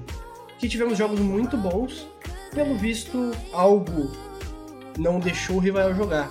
Efeito sonoro de, de dinheirinhos. Porque a indústria de videogame tá caríssima e tá difícil comprar jogo. Então eu entendo ele, não vou julgar não. E assim, esse ano foi o meu ano de jogar videogame. Porque eu comprei um computador decente, finalmente. É, o que me possibilitou ter essa facilidade de jogar esses jogos. É, tanto isso quanto a plataforma Game Pass. Todos esses jogos que eu falar, todos estão lá. E ano que vem eu vou voltar com bastante jogo também. É, Riva, o que, que impediu você de jogar videogame esse ano? Jogos desse ano, no caso. Primeiramente, o capitalismo, depois o patriarcado. Primeira coisa que eu sou um gamer novo, tô no mundo dos games recentemente, que faz o que, uns dois anos que comprei meu PlayStation 4 depois de muita luta. Então, não jogo faz tempo. E a questão é que a Sony acha que quem compra PlayStation é rico, né? Não é nem que ela acha, ela obriga você ter, a, a ter dinheiro.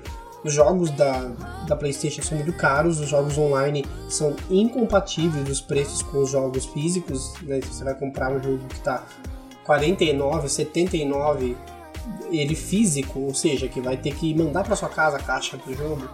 E a mídia online dele tá 149, 169, que não faz o menor sentido. Eu não entendo a política de preços da Sony, né, da PS Store, no caso online.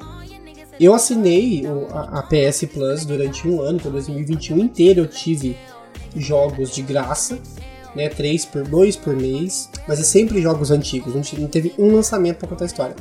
E aí eu joguei jogos de outros anos. Eu não vou citar também, porque nenhum eu terminei, porque a minha saúde mental me impedia de terminar um jogo. eu tava quase pro final, eu cansava lá, cansei disso aqui também, deixa eu jogar outra coisa. E assim foi. Mas é por isso que eu não joguei tanta coisa. Eu não tive dinheiro para comprar os lançamentos e o que eu joguei foi só jogo antigo. Para começar com o jogo que eu não terminei, The Medium, que é um jogo que eu acho que você vai se interessar, Riva. Ele é um jogo de terror. É um jogo de uma personagem que ela é médium, obviamente, como diz no título. O seu pai acabou de morrer e você tá passando por transtornos psicológicos, que é normal, né? E a personagem vai indo, você vai passando por momentos assim. É um jogo muito bom, muito legal. Eu, eu ainda vou, vou, vou insistir em jogar ele de novo, porque ele parece ser muito legal. Ele não é a obra-prima de survival horror da vida. É, o conceito, mas a ideia dele de você ser uma médium e jogar nos dois mundos, tanto no mundo dos vivos quanto no mundo dos mortos, é algo interessante. Então, assim, a, mesmo eu não zerando, eu ainda gosto muito e quero voltar a jogar. Jogo de terror, né? Já gosto. Então, com certeza eu quero jogar. It Takes Two, eleito como o melhor jogo do ano da The Game Awards. Ele é um jogo exclusivamente co-op. Você não consegue jogar ele sozinho. Você precisa de outra pessoa para jogar. Muitos não conseguirão jogar. Muitos não conseguirão jogar. Mas quem conseguir, tipo, tem um amiguinho, tem uma namoradinha, um namoradinho, tenha pessoinhas para jogar com você porque vale a pena. Dá para jogar via internet e tudo mais. Qualquer coisa. Tudo, tudo, pra tudo se dar um jeito hoje em dia, né? Mas aqui, você vive a vida de um casal, Code e a May, que tem uma filha. O casal está prestes a, a se divorciar e a filha faz um pedido pro seu livro do amor, o Hakim, para manter eles juntos. E esse jogo, ele é uma terapia de casal em um, em um mundo de plataforma 3D. Nossa. É um jogo que passeia por vários estilos, ele em, em algum momento ele é um shooter, em outro ele pode ser um jogo de luta, em outro pode ser um jogo de puzzle, mas sempre com uma maestria narrativa e uma maestria de jogabilidade. Ele é gostoso de jogar, é um jogo muito divertido.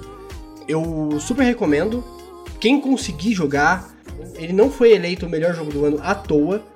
E foi muito bom que foi, eu acho que, um da caralhada de jogos que eu zerei com a minha namorada, a mocinha. E que jogo lindo, esse jogo é lindo, esse jogo é muito bom, muito bom mesmo. Recomendo de verdade. Ah, acho que quero jogar. Um outro jogo é um jogo que divide opiniões. Que eu gostei muito, eu estou jogando com a minha digníssima, que é o Outriders. Ele é um shooter em terceira pessoa, um, um jogo de tiro em terceira pessoa. A Terra está prestes a ser destruída. E você, como um batedor, um outrider, lidera uma equipe que, que vai desvendar um outro mundo, Enoch. E acontece umas coisas lá que você morre, mas não morre e ganha poder no lugar em vez de morrer. É isso que acontece. Isso é muito legal, é um jogo divertido.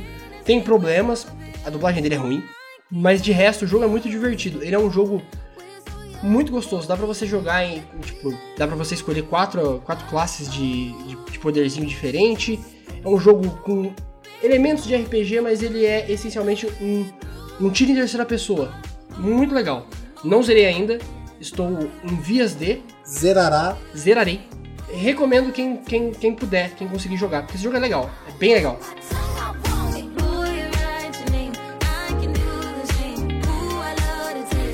O próximo que eu joguei foi o Dark Alliance. Dungeons and Dragons Dark Alliance. Jogo de RPG que eu acho que o grande erro dele, pra mim, foi eu ter jogado sozinho. Porque o jogo é muito chato. Não é chato, ele é legal, mas ele, ele peca em muitas coisas. Ele é muito clunky, ele é travado, ele. Ele parece que. Ele é muito limitado, ele se propõe a ser um RPG, só que ele é limitado, tudo dentro dele é limitado, sabe? Tipo, você não consegue fazer uma árvore de habilidade legal. E assim, ele tem o nome Dungeons and Dragons, que é literalmente o maior RPG de mesa do mundo. Então você não ter uma árvore de habilidade, um sistema de RPG decente, para mim é onde ele peca. Mas ele tem co-op, então talvez jogar com amiguinhos deve ser divertido. Eu meio que, né, vou voltar a jogar ainda, talvez, talvez. Ou talvez eu não volte. E tá tudo bem. O próximo da lista aqui que eu joguei foi Scarlet Nexus. É anime the game, sabe? É um jogo de anime. Que é muito divertido, muito legal. Você pode escolher entre dois personagens e as duas histórias se conectam. E, ou seja, se você jogar com, com o mocinho ou com a mocinha, são histórias diferentes, mas que estão lado a lado. Ou seja, são duas campanhas, é um jogo de duas campanhas. Como é um jogo japonês e anime, ele não, ele não te apresenta nada. Você só vai sabendo que, tipo, ó, algumas pessoas nesse, nesse mundo têm poderes e tem invasão de monstro. Vai, se divirta. E é isso que ele faz. Ele, ele diverte a gente. Tem uma história muito boa. A história dele, depois quando você começa a entender o que está acontecendo, é muito legal. Ele tem elementos sociais, estilo Persona, que é um outro jogo que funciona muito legal, mas não é uma prioridade nesse mundo, mas funciona, é bem divertido. E o sistema de combate dele é muito, muito, muito, muito bom. Muito bom. É muito gostoso matar monstro. É muito gostoso matar, matar monstro. Legal matar monstro. Eu gosto. O próximo jogo dessa minha lista é The Ascent. The Ascent é um jogo um shoot up de visão isométrica que é basicamente um shooterzinho. Só que ele é muito legal. O mundo desse jogo é muito legal, que ele é um mundo cyberpunk. É... Atirar nesse jogo é muito divertido. Ele é um shooter muito legal. Mas a história foda-se, tá? A história você vai, você vai fazendo as missões. O objetivo desse jogo é fazer as missões. O que que tá fazendo? Não sei. E esse é um daqueles jogos que eu gosto porque ele tem co-op. É bom para jogar com, com os amiguinhos. Muito bom. Ele não é necessariamente só co-op, mas ele tem co-op. Não é que nem o It Takes Two, sabe? Que você não, você obrigatoriamente tem que jogar com alguém. Esse não, você pode jogar com alguém. Eu gostei da identidade visual dele, né? Não joguei, mas parece ser interessante. O próximo jogo eu comecei a jogar ontem. É Death Store. Que jogo bonitinho.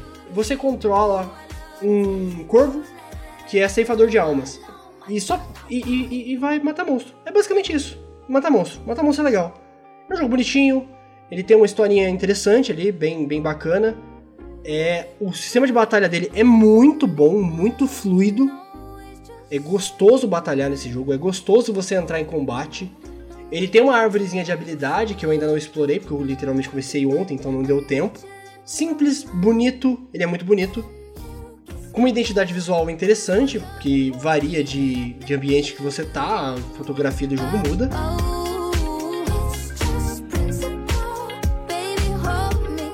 Próximo jogo é o Dodgeball Academia. Esse é um jogo estranho, diferente. Porque ele é um jogo de esporte, mas ele não é só um jogo de esporte. Ele é um jogo de esporte que simula os animes de esporte. Ele tem sistema RPG, ele tem uma historinha, é bem. Nossa, ele é muito animezinho de esporte, sabe? Tipo, super campeões, essas coisas. Poderzinho. E é um jogo brasileiro. Isso é o mais interessante desse jogo, que ele é brasileiro. Mas eu gostei muito, os personagens são muito divertidos, ele tem umas piadinhas muito gostosas, um, tipo, principalmente com o universo brasileiro, como ele é um jogo brasileiro, ele tem essas piadinhas com o nosso, nosso mundinho, mas sem deixar de ser um jogo totalmente divertido de jogar. Jogar ele é muito legal. Não só experienciar a, o universo, mas a partida de dodgeball é muito legal. Tipo, e a, a dodgeball é a queimada, né? É isso aí. É um jogo bem legal. Recomendo. Próximo jogo dessa lista é Psychonauts 2. É um jogo que muita gente amou e eu talvez precise jogar o primeiro. Não me desceu muito bem. É bonito, ele é lindo, ele é muito gostoso de jogar, a jogabilidade dele funciona legal, mas eu fiquei totalmente perdido no que na, na proposta dele, porque ele é bem diferente. É, ele tem essa ideia de ser um, de ser um jogo que brinca com as partes psicológicas do corpo, medos e traumas, que isso vem desde o primeiro. Mas como eu não joguei o primeiro ainda, ele ficou devendo para mim. Não, não rolou a química entre eu e ele. Talvez se, se jogar o primeiro role essa química.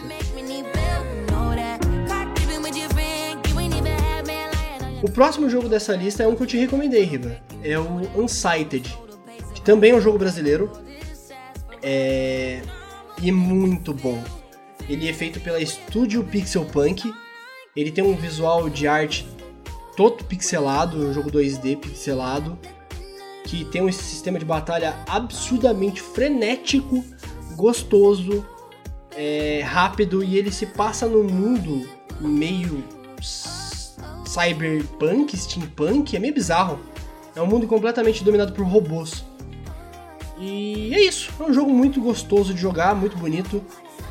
Eu gostei muito desse jogo quando você me mandou, porque tem um gameplay dele no YouTube, né, que você me mandou, e ele parece ser bem gostoso de jogar.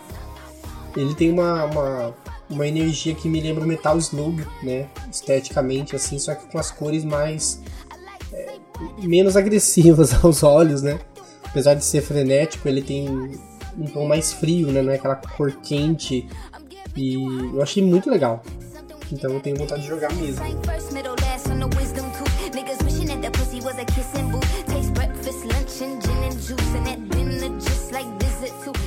Unpacking é um jogo de mudança. E é isso. Então, esse nome é bem, né, unpacking, né? Desempacotando, né?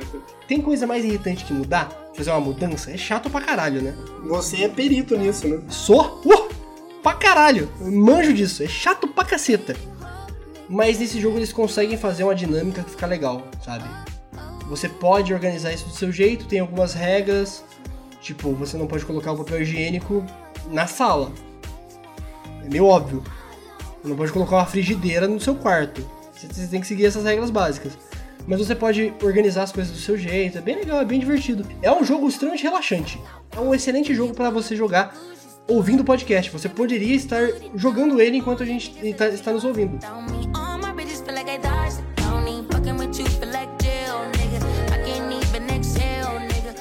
E para finalizar, o melhor jogo de corrida já lançado na história, Forza Horizon 5.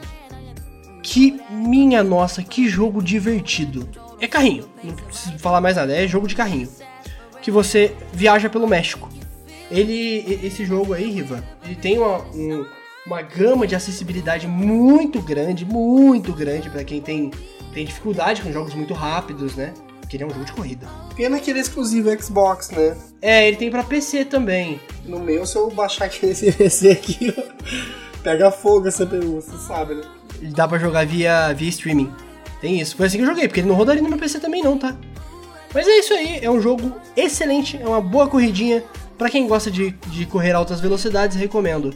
Assina Game Pass que é mais em conta, porque ele tá caro pra caralho.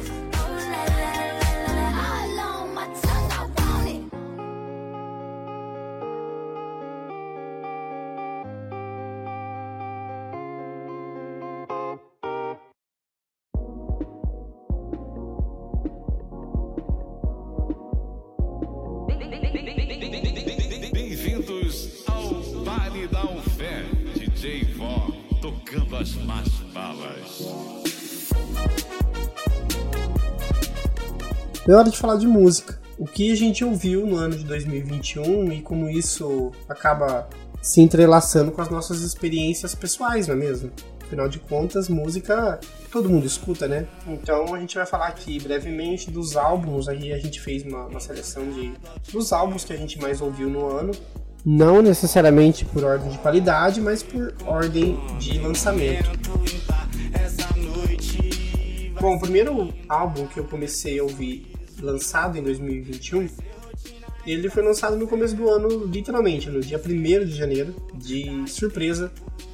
A dupla Ana Vitória lançou o álbum Cor. Né? Eu cheguei a fazer uma pequena resenha desse álbum e coloquei no Instagram da, do, do Projeto Paralelo, porque eu realmente já gostei de cara do álbum, um álbum curtinho, 12 faixas e passa super rápido, as músicas muito bem compostas.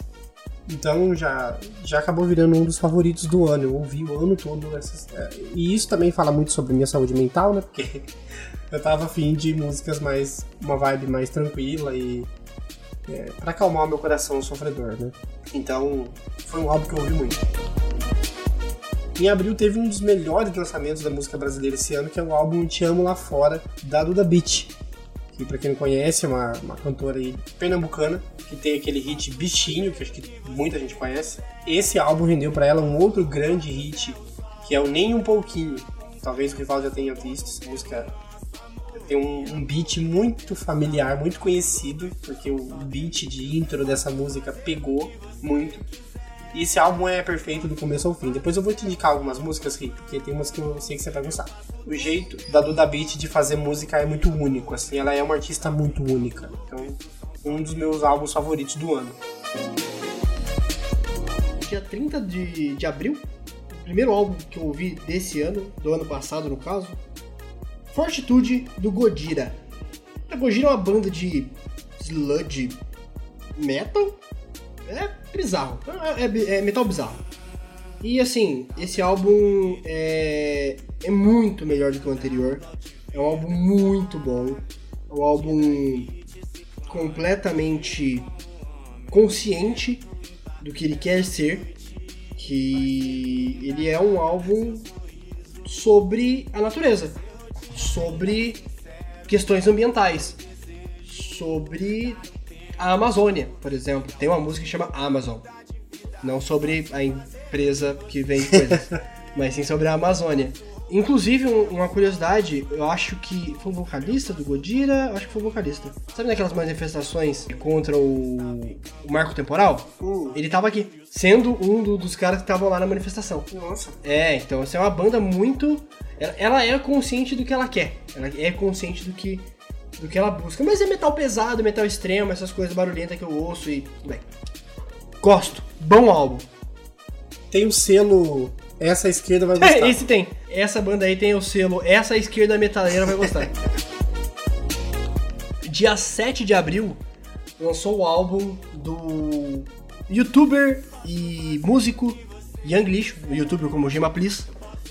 É, que ele faz uns trap lixo, tipo X trap e tudo mais. Só que ultimamente ele tem vindo pro, pro, pro, pro lado lírico cada vez mais e ele lançou esse álbum, o Breakup Album, que é um álbum de término de relacionamento, como o nome já diz. Nome muito bom, inclusive. É, é cantado em português, tá? Apesar do nome Breakup Album, mas ele é em português e tem letras lindas e é um tanto quanto triste. Se você terminou um relacionamento, não recomendo ouvir. Gatilhos, né? Mas é um álbum muito, muito bom, muito. músicas muito bonitas. Beat, como, como é trap, né? Tem um beatmaker muito bom. Mas é muito gostoso de ouvir. E recomendo, sério. Muito gostoso. É um álbum muito gostoso. A não ser que você tenha terminado o relacionamento. Aí não ouça, que vai chorar. Esse eu ouvi. Dia 18 de maio, o Edu Falaschi, ex-Angara, ex-Almar, ex-Symbol e ex-Cavaleiro do Zodíaco, lançou seu primeiro álbum solo, que é o Vera Cruz, um álbum conceitual Que conta a história das grandes navegações. E nossa, finalmente Edu Falaschi fazendo algo estilo Edu Falaschi, Que gostoso ouvir. Muito bom. Pra quem gosta de um metalzinho espadinha e essas coisas do, do tipo, muito bom. Tem algumas participações especiais, como o Max Cavaleiro em uma das faixas. O Max Cavaleiro ex-sepultura, hoje em dia no Soulfly e Cavaleiro Conspiracy. E a Elba Ramalho fazendo featuring na última música do álbum, que é a Rainha do Luar. Nossa. Música fenomenal, espetacular. Um álbum muito bom de ouvir, mas vai esperando o metal espadinha. Aquele metal rápido, veloz, estilo Angra, Cavaleiros do Zodíaco e os caralho. E é o Faça Elevar o Cosmos no seu coração. Melhores referências ever. Bom, lançado em 21 de maio, o dia do meu aniversário, coincidentemente, não sabia disso, eu fui ouvir no... Eu não, não tenho muito de ouvir no dia do lançamento, principalmente esse álbum, que eu tava. Eu não tava tão ansioso por ele, mas acabou caindo como uma bomba meteórica, que é o Sour da Olivia Rodrigo. Olivia Rodrigo, um novo nome do pop estadunidense, uma menina super jovem, e que cativou a todos com a música CNH, né, a música Driver's License, que lançada em janeiro, que foi uma febre, um fenômeno. Depois ela lançou a Deja Vu e depois a Good For You, né, música essa que agora tá, tá dando dinheiro para o Paramore, né, porque ela acabou se ampliando ali indevidamente uh, Misery Business, esse, esse clássico emo dos anos 2000. E na verdade, coitado, o Sour todo sampleado, costurado com um monte de, de, de coisa. Teve música que teve que pagar pra Taylor Swift também. Então, assim, um rolo todo. Mas o Sour é um ótimo álbum, um álbum bem adolescente. Eu, como com os meus né, 31 anos ouvindo Sour, me sinto um pouco desconfortável.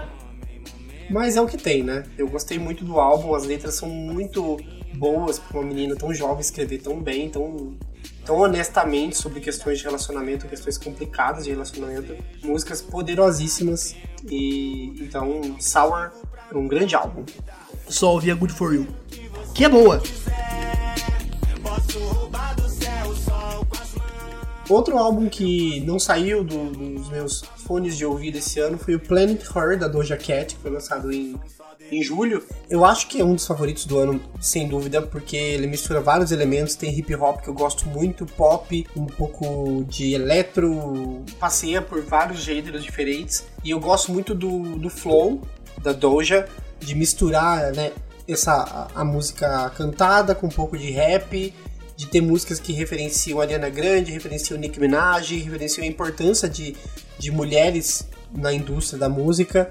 E então Planet Her é um excelente disco e uma das, um dos singles né, de- desse álbum, que é o Need to Know, tá até hoje no top 10 estadunidense. Então assim, ela realmente fez o nome dela com esse álbum. Em seguida tem o, o segundo álbum de estúdio da Billie Eilish, o Happier Than Never. Essa frase, inclusive, né? Happier Than Ever é o, é o nome da faixa mais importante desse álbum, que é a faixa mais legal do álbum também, e é a faixa mais surpreendente desse ano pra mim, porque ela, ela vai de, de, de 0 a 100. São duas músicas dentro de uma, então não tem como não gostar dessa música. É um hino pra se, can- se cantar nos shows. Eu queria muito ir no show da Billie Eilish pra poder cantar essa música, porque ela é muito boa. O álbum é todo coeso e todo bem Billie Eilish mesmo, é o que eu esperaria dela. Então, também gostei muito do Happier Than Ever. Um ótimo álbum. Encantado ao te ver dançar. De dry fit. Outro álbum que eu ouvi no meio do ano, que na verdade eu fui ouvir mais pro final, mas ele foi lançado mais pro meio, é o de primeira da Marina Senna, esse grande nome do pop que estourou do nada, né, do absoluto nada. Na verdade, eu fui descobrir que ela né, fazia parte do, do Rosa Neon, um grupo que fazia um pop indie, uma coisa meio alternativa. E ela lançou o álbum solo dela que fez um puta barulho por causa da música Por Supuesto, que tá em todas as paradas brasileiras, não sei se o Rio escutou. E o álbum é, assim, um inário, tem música boa do começo ao fim, é um ótimo álbum brasileiro, é bem brasileiro, inclusive.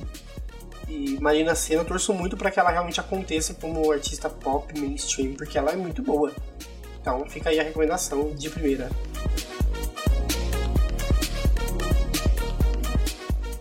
E dia 27 de agosto lançou Wallflowers do Ginger. E, bom, eu tenho uma relação com o Ginger muito interessante, que é uma banda que eu ouvi a primeira vez, eu fiquei meio torci o nariz, mas conforme eu fui ouvindo, falei, cara, isso aqui é bom pra caralho, isso aqui é muito bom. É uma banda de gent, né, que é um, gênero, um subgênero daqueles milhões de gêneros do metal, que, bom, é, é gent, não sei explicar ele, mas é, é bom, é bom. E Ginger é bom pra caralho, assim. E esse álbum não fugiu à regra de Ginger, que é muito bom. Dia 17 de setembro lançou um dos melhores álbuns do ano, que é Monteiro de Lil Nas X. É, esse álbum me marcou demais, eu, pra mim, favoritaço da vida, assim. É, é, é muito importante e representativo ter um, um álbum lançado por um, por um rapper negro e gay, que é uma, um conjunto de, de fatores que não chega no mainstream, raramente chega, né? Então ver o Lil Nas, o, o Lil Nas conseguindo, depois de, de ser tão apartado assim da, do movimento do hip hop, ele conseguir lançar um álbum, um álbum bem pop ainda, tem pouco de hip hop ali, mas ele é um álbum, um álbum muito gostoso. Fora que ele tinha toda essa questão dele ter lançado Old Town Road em 2019, né, que foi um viral hit, e dele ter sido taxado como One Hit Wonder, né? O cara, tipo, ah, não vai fazer mais sucesso. E ele lança um álbum que consegue colocar a música em primeiro, a Industry Baby. E tá até hoje a música nos charts também, Industry Baby é um puto sucesso. E o álbum tem faixas extremamente sensíveis que falam sobre o medo de não conseguir atingir né, as expectativas dele quanto artista, suicídio, é, o fato dele ser um homem negro na indústria, o fato dele achar os lábios dele muito grandes. É, nossa, é um álbum muito emotivo. Né? Ele começa ele começa com a energia lá em cima, com o Monteiro, e ele vai ficando triste. E ficando triste, e termina com com Am I Dreaming, com a Miley Cyrus, que é uma música que você sai, tipo, você acaba de ouvir e você vai chorar, porque assim, é uma música onde duas pessoas estão afundando. Nossa, eu achei lindíssimo. O Monteiro é um inário. É, não, esse, esse, esse álbum é muito bom. Você falou de Industrial Baby também, é, é óbvio. Mas ele emplacou duas, dois grandes sucessos esse ano, né? Nesse álbum. Que é a Monteiro, Call Me By Your Name, também explodiu. Explodiu. É verdade, eu esqueci que o lead single é. Teve toda a questão do, do clipe em que ele rebola no, né, no colo de Satanás. Dá para Satanás, ele faz uma alusão a, a, a, ter sexo com Satanás. E ele tentou, tentaram cancelar ele, né? Não conseguiram cancelar ele. E teve toda aquela, aquela campanha de, de um, de, do sapato satânico que eu achei maravilhosa, né? Da Nike. A Nike tentou barrar também o sapato esgotou. Então, assim, ele teve um grande ano, né?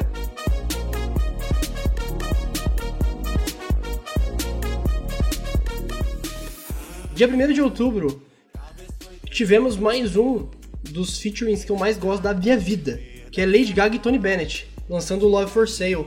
Assim, mais um álbum de jazz da Lady Gaga, junto com o Tony Bennett novamente, fazendo um álbum que eu amei. Nossa, que álbum maravilhoso. Nossa, sério, esse álbum é muito gostoso. Quem gosta do Tick to Tick, que é o meu caso, eu amo esse álbum. O Love for Sale é mais da mesma, só que mais refinado. Eu acho que ele é um pouquinho melhor, é um pouquinho mais refinado. Então, assim, primeiro que a Lady Gaga é maravilhosa, mulher impecável, né, tipo, no sentido musical dela é incrível. E o Tony Bennett é um cara que sabe fazer jazz muito bem. Eu fico muito surpreso de você ouvir Lady Gaga e Tony Bennett. Nem eu, que sou um grande Little Monster, nunca ouvi os álbuns dela de jazz, nem esse, nem o Tic Tic. E, inclusive, o Joanne, que é um álbum dela meio country, assim, eu acho ele péssimo, né? Acho ele muito fora da casinha e prefiro os álbuns estritamente pop, mas hum, curioso. e legal também, né? Legal o fato de você ser muito eclético assim. Posso fazer o que você quiser. Posso... Em novembro é o último da lista aqui de álbuns que eu vi lançados esse ano. Em novembro teve o lançamento do álbum novo da Luísa Sonza, o Doce 22, que me surpreendeu demais. É, ela fez um sistema de lançamentos bem diferente, né? Que agora, na verdade, tá virando moda, que é você lançar o álbum, mas esconder certos singles. Né? Na verdade, esconder os singles. para que eles não fiquem saturados para quando forem lançados como single. Uma estratégia diferente, eu gostei. Então, na verdade, novembro, se eu não me engano, foi quando completou todos os lançamentos dela. O álbum, quando você entra lá no streaming, aparece agora todas as faixas, mas muitas delas não apareciam antes porque estavam escondidas até serem trabalhadas. Um conceito louco. O Doce 22, todo mundo sabe, em referência aos 22 anos dela que não foram nada doce, por muito em razão da separação com o Whindersson, e esse álbum reflete muito o Whindersson Nunes. É, eu gosto muito desse álbum porque ele é muito pessoal, muito emotivo e também tem um monte de, de música pra descer a raba no chão, como os, os fãs da Luísa gostam. Então ele é um álbum para vários públicos, assim. Tem várias parcerias interessantes e um monte de música legal. Então foi um álbum muito bom, é muito bom ver essa era da Luísa Sonza se reerguendo, assim, sabe? Com esse. Tem uma música que eu gosto muito, né? Que ela abre dizendo puta vagabunda interesseira, eu fazendo meu trabalho e se falando besteira. É sobre isso, sabe? Como ela pega o que. os estereótipos que colocaram nela e e lança um hit em cima disso, né? Isso é ser inteligente.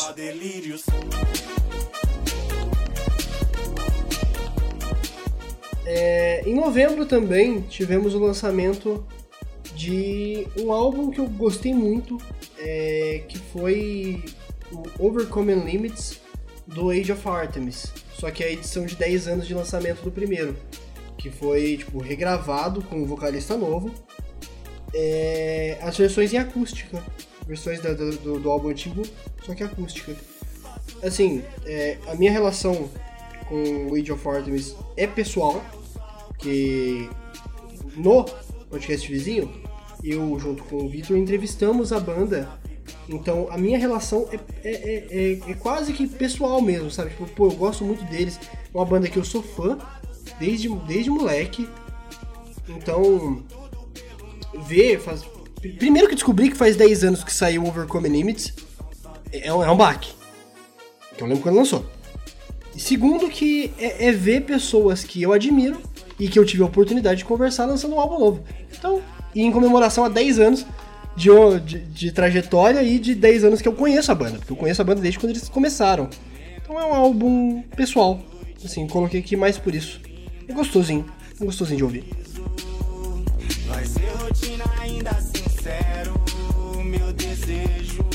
Dia 12 de novembro lançou o meu álbum favorito do ano, já tô dando spoiler mesmo, que é o Baile do FBC.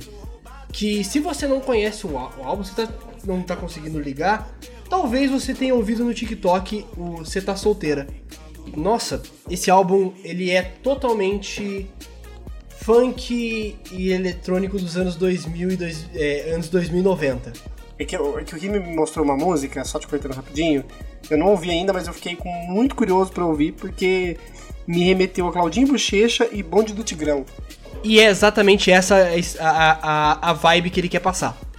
Não tem como ser ruim, entendeu? Inclusive, dando aqui uma. fazendo uma, um exposed aqui, o, o Rivaldo teve um CD original do Bonde do Tigrão na infância, hein? Então, Tive não, eu ainda tenho. Você ainda tem? Deve estar em algum lugar aqui em casa. É muito icônico esse álbum do Bonde do Tigrão. Mas assim, é, F- esse álbum do FBC, eu tava vendo uma entrevista dele, ele falou que ele é conceitual, tem uma historinha ali por trás que, quando eu parei pra ouvir de novo, funciona, mas você não necessariamente precisa entender ela.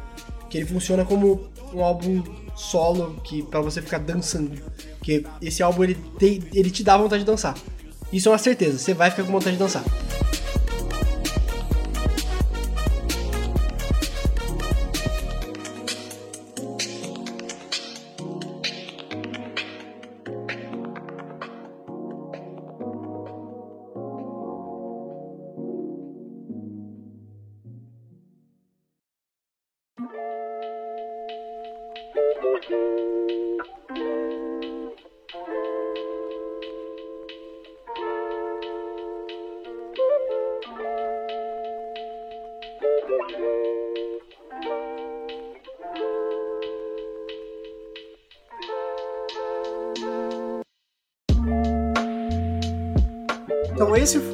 Nosso resumão de 2021 que você não pediu.